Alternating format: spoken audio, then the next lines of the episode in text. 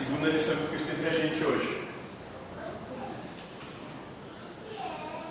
A conversação em casa de Pedro versava nessa noite sobre a prática do bem, com a viva colaboração verbal de todos.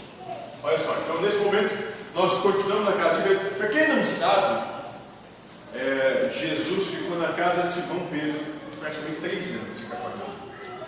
Então todas a boa parte das histórias aconteceram lá, porque ele literalmente morava na casa de Simão Pedro. Mais velho apóstolos. Boa parte da gente vê no, nos escritos foi um período muito curto da existência. Não foi bem assim, mas a gente disse que foi. Então aqui, eles estão na casa de Simão Pedro. Né?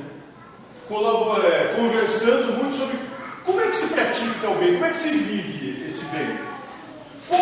expressar a compaixão sem dinheiro? Olha a pergunta. Como expressar a compaixão sem dinheiro? Por que meios incentivar a beneficência sem recursos monetários? Como é que dá para trabalhar sem botar, sem ter dinheiro para fazer o trabalho? Sem ter condição. Porque se tem muito dinheiro, é muito fácil de dizer, ah, vou mudar a tua vida. Está aqui, ó, casa, carro, emprego, né? tá tudo tá, Agora sim, como é que eu posso ajudar dinheiro?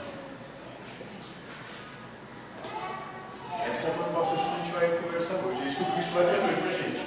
Como é que isso pode ajudar o mundo? Como é que isso pode praticar essa caridade? E com essas interrogativas, grandes nomes da fortuna material eram invocados e a maioria inclinava-se a admitir que somente os poderosos da terra se encontravam à altura de estimular a piedade ativa, quando o mestre interferiu e tornou bondoso. Bom, então nessa conversa eu estava dizendo, olha, quem pode ajudar mesmo é o Eike Batista, é o Silvio Santos, diz o nome de quem tem dinheiro aqui, o cara, o cara, o cara do dono lá? Paulo Bellini, tá, Paulo Randon. Quem pode ajudar são esses. Esses caras aí podem fazer a diferença no mundo. Nós não. Pô, a gente não pode fazer nada, né? a gente não tem dinheiro para isso.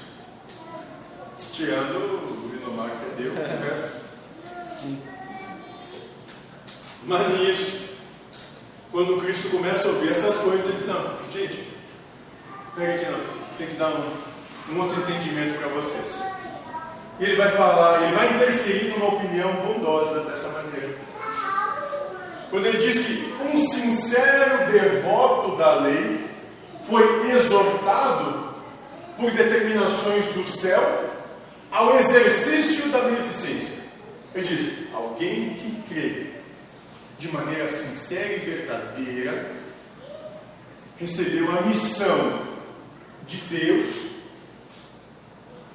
para exercer a verdade. Entretanto,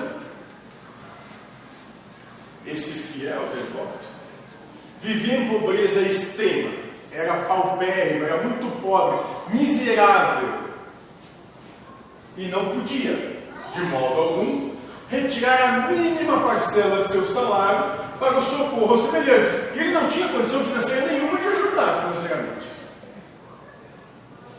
Em verdade, dava de si mesmo quanto possível em boas palavras e gestos pessoais de conforto e estímulo a quantos se achavam em sofrimento e dificuldade. Mas o que ele fazia é que acolhia todos que podia acolher com as suas palavras, que era o que ele tinha que ele podia ofertar. E estimulava eles, todos aqueles que sofriam e chegavam da frente dele.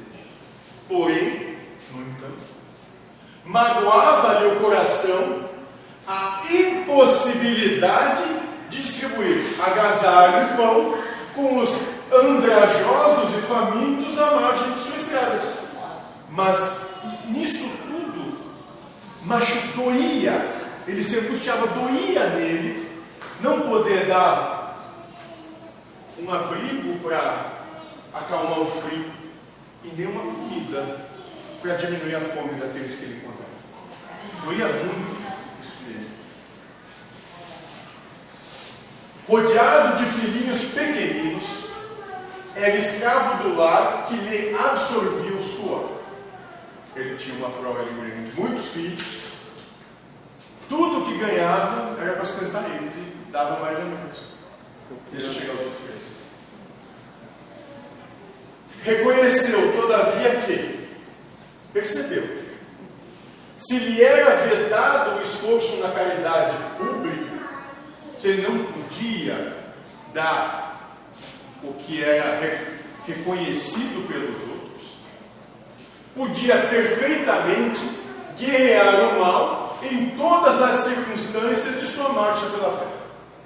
Bom, ele não podia ajudar com dinheiro, mas ele podia lutar com tudo que ele via como sendo degradante por ser com o que ele tinha. Assim é que passou a extinguir com incessante atenção todos os pensamentos inferiores que lhe eram sugeridos. Então, esse baluarte dos céus, fiel depositário da boa vontade de Deus, disse: O que eu vou fazer se eu não posso dar nada para ninguém? Eu vou trabalhar os meus pensamentos para não pensar coisa alguma mal de quem quer que seja.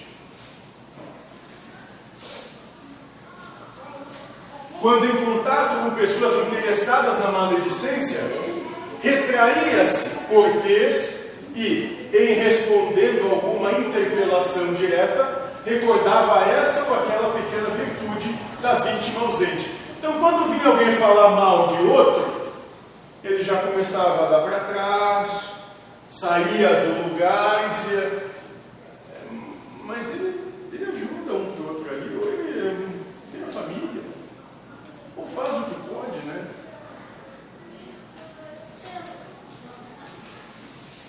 Se alguém diante dele dava pasto cólera fácil, então se alguém na frente dele alimentava a raiva, a ira, a briga,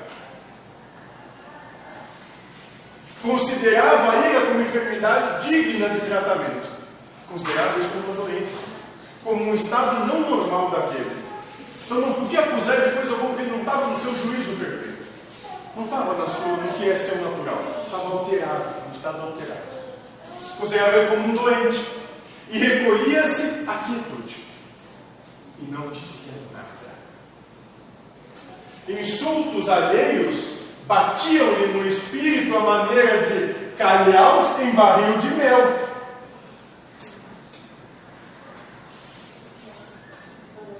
falavam mal, ou dissessem o que diziam, não adiantava de nada, porque ele se colocava imune a isso. Ele tinha uma barreira emocional tão fortemente alicerçada na fé. Ele dizia, tá bom, é isso. É.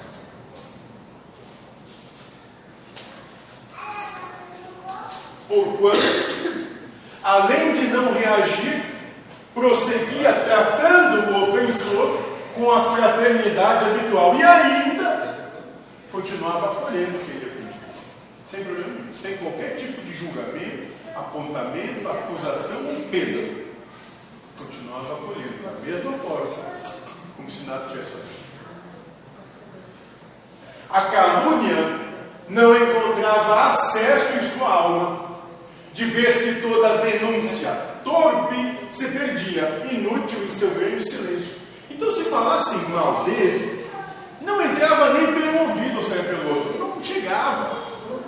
E mesmo que dissessem qualquer coisa, ele não levava em consideração, ele não pegava o que é do outro.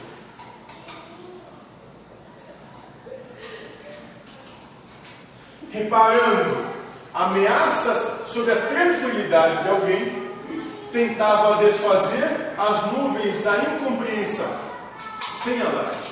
Vendo que alguém estava a ponto de perder as estribeiras, começava a dizer, mas, sei lá, é o amor que tem para dar, né? É o que ele tem para dar, não espera nada diferente, não é isso. É o que tem. Fica tranquilo, cada um dá o que tem. Sem alarde, antes que assumissem feição tempestuosa. E fazia isso tranquilo, sem, sem buscar qualquer tipo de briga, sem deixar que as pessoas saíssem do seu prumo, do seu centro.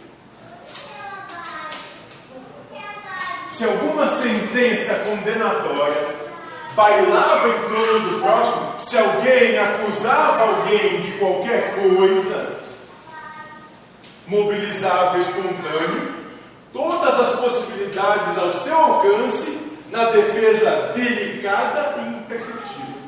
Começava a contemporizar, botar a cara todos quentes. Calma, gente, para que fica tão nervoso? Será que é isso mesmo? Será que é isso que pensava? Será que é isso que, que dizia? Será que fez isso mesmo? Será que a coisa é assim? Será que a gente estava lá para saber? Será que alguém não está aumentando aí? Não deve ser tudo isso, não. Mas, será que a gente tem que levar isso a ponta de faca? Acho que a gente vai ganhar com isso também. Seu zelo contra a incursão e a extensão do mal era tão fortemente minucioso que chegava a retirar detritos e pedras da via pública para que não oferecesse perigo aos transeuntes. Fazia tudo e qualquer coisa que estava a seu alcance para ajudar o outro. Sem querer qualquer tipo de reconhecimento ou que de qualquer coisa. Fazia porque era assim. Não questionava, só fazia a sua parte. Colaborava da maneira que tinha condição de colaborar.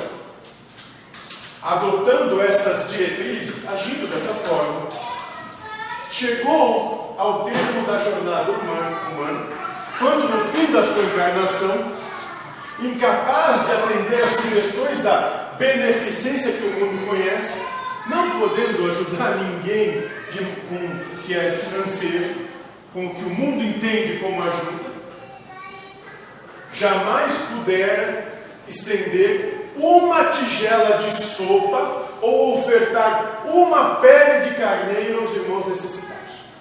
Nunca teve condição de dar comida ou agasalho, pelo que for. Chegou o fim da vida sem ter condição de fazer isso, de qualquer maneira. Nessa posição, então ali assim, a morte buscou ao tribunal divino, então desencarnando, se encontrou face a face com o seu Gerardão onde o servidor humilde compareceu receoso e desalentado, onde esse chegou lá como sendo o menor.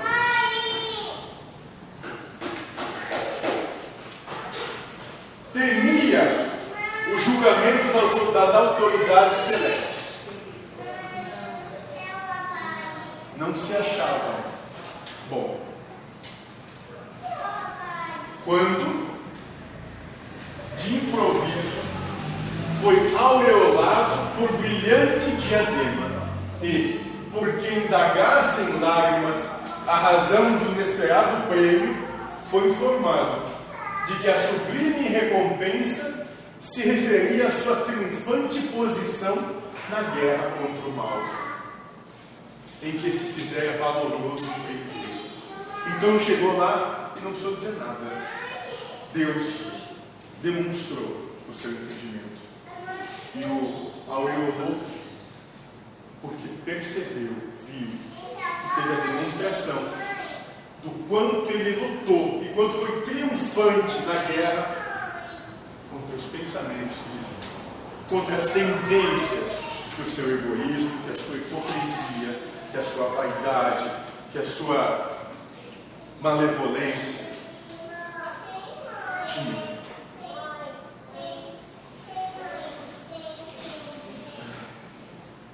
tendo terminado essa história, fixou Cristo nos aprendizes o olhar perconsciente e calmo e concluiu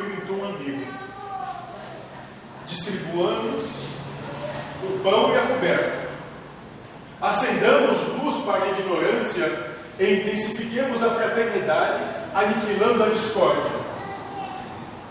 Mas não nos esqueçamos do combate metódico e sereno contra o mal, em esforço diário, convictos de que, nessa batalha santificante, conquistaremos a divina coroa da caridade desconhecida.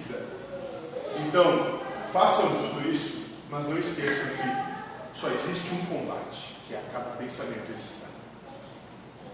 Só há um campo de batalha e ele se dá na mente contra as tuas tendências obscurecidas. É só ali que se combate realmente existe. Não é externo, não é nada do mundo, mas é em cada pensamento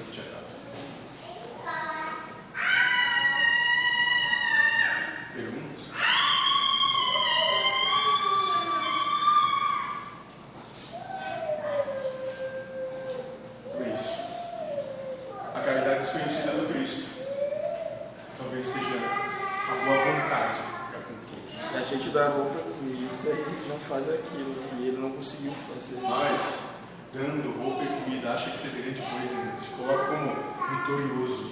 Reclama Rivero 20.